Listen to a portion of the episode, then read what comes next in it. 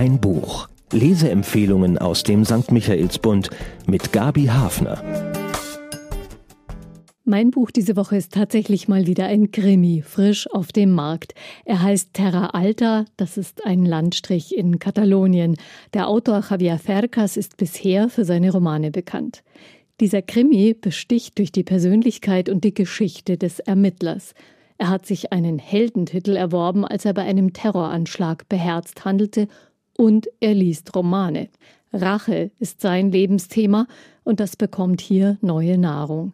Ein Krimi, der aber auch die Liebe und die Zuneigung zwischen Menschen feiert und tief in dunkle Seelen blickt. Die Handlung. Ein Ehepaar wird im eigenen Haus ermordet, beraubt und brutal gefoltert.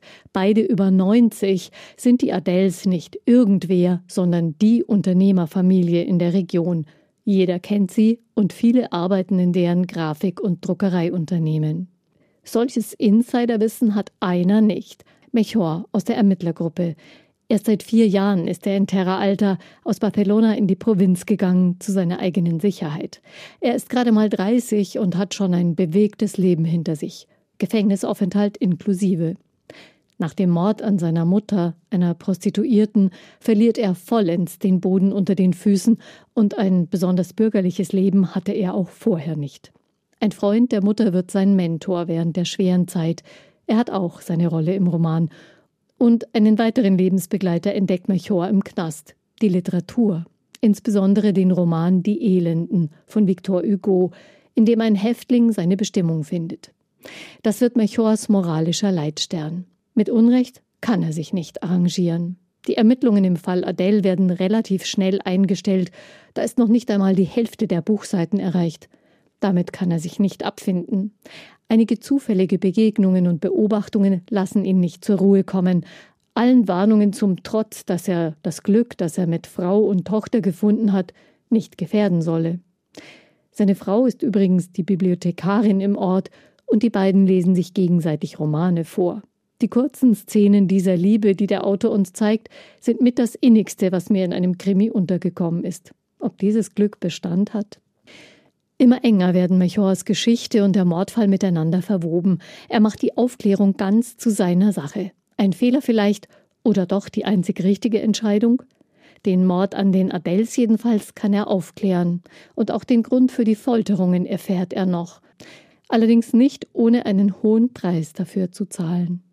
Der Autor Javier Cercas kommt aus der Extremadura. Er lebt als Polizist und Schriftsteller in Girona im Norden Kataloniens und lehrt dort spanische Literatur. Für Terra Alta bekam er den Premio Planeta zugesprochen. Das ist der höchst dotierte Literaturpreis der spanischsprachigen Welt. Aber auch seine Romane Der Soldat von Salamis oder Der falsche Überlebende machten ihn über Spanien hinaus bekannt. Und er schrieb auch bereits ein Buch über Outlaws, die drogensüchtig und kriminell sind und ein bisschen an die Vergangenheit von Melchior in Terra Alta erinnern. Spannungsfaktor. Der Titel ist Programm. Terra Alta ist nach dem Gemeindeverbund benannt, in dem sich die Handlung zuträgt. Die Menschen hier haben sich bewusst für ein Leben auf dem Land entschieden, wo jeder jeden kennt. Konflikte gibt's hier natürlich genauso. Auch der Bürgerkrieg hat seine Spuren hinterlassen Unweit von Terra Alta fand gegen Ende des Bürgerkriegs die blutigste Schlacht der spanischen Geschichte statt. Die Einheimischen behaupten, es drehe sich dort noch immer alles um den Krieg. Unterschwellige Spannungen entwickeln eine Riesenwucht. So ist es auch hier. Man spürt unter der ruhigen Oberfläche des Alltags förmlich, dass da noch etwas Heftiges kommen muss. Und Melchor, der Zugezogene, ist der Beschleuniger.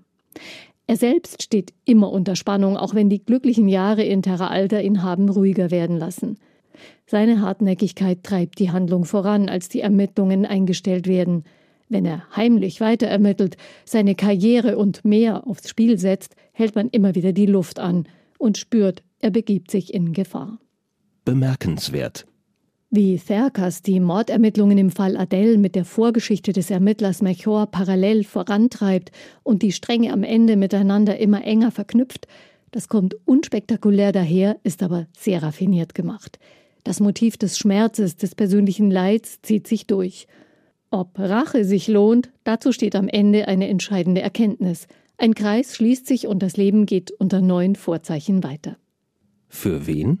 Für alle, die ungewöhnliche Motive und ruhig erzählte Plots mehr schätzen als pure Action und hektische Schnitte und die Geduld besitzen, den entscheidenden Twist abzuwarten und sich bis dahin einfach unterhalten zu lassen. Ein Krimi fürs Urlaubsgepäck, der seine Leser zwischendurch auch Atem schöpfen lässt, auch wenn es dann umso heftiger kommt. Zahlen, Daten, Fakten. 1862, also vor fast 160 Jahren, erschien der Roman, in dem Melchior sein Vorbild fand, Die Elenden von Victor Hugo. Wer Lust bekommt, auch diesen Roman zu entdecken, er ist auch als Hörbuch erhältlich. Terra Alta ist mit 448 Seiten aber deutlich kompakter. Der Kriminalroman aus Katalonien von Javier Cercas ist im S. Fischer Verlag erschienen und für 24 Euro zu bekommen in der Buchhandlung Michaelsbund in München zum Beispiel oder online auf michaelsbund.de. Ein Buch, ein Podcast aus dem katholischen Medienhaus St. Michaelsbund, produziert vom Münchner Kirchenradio.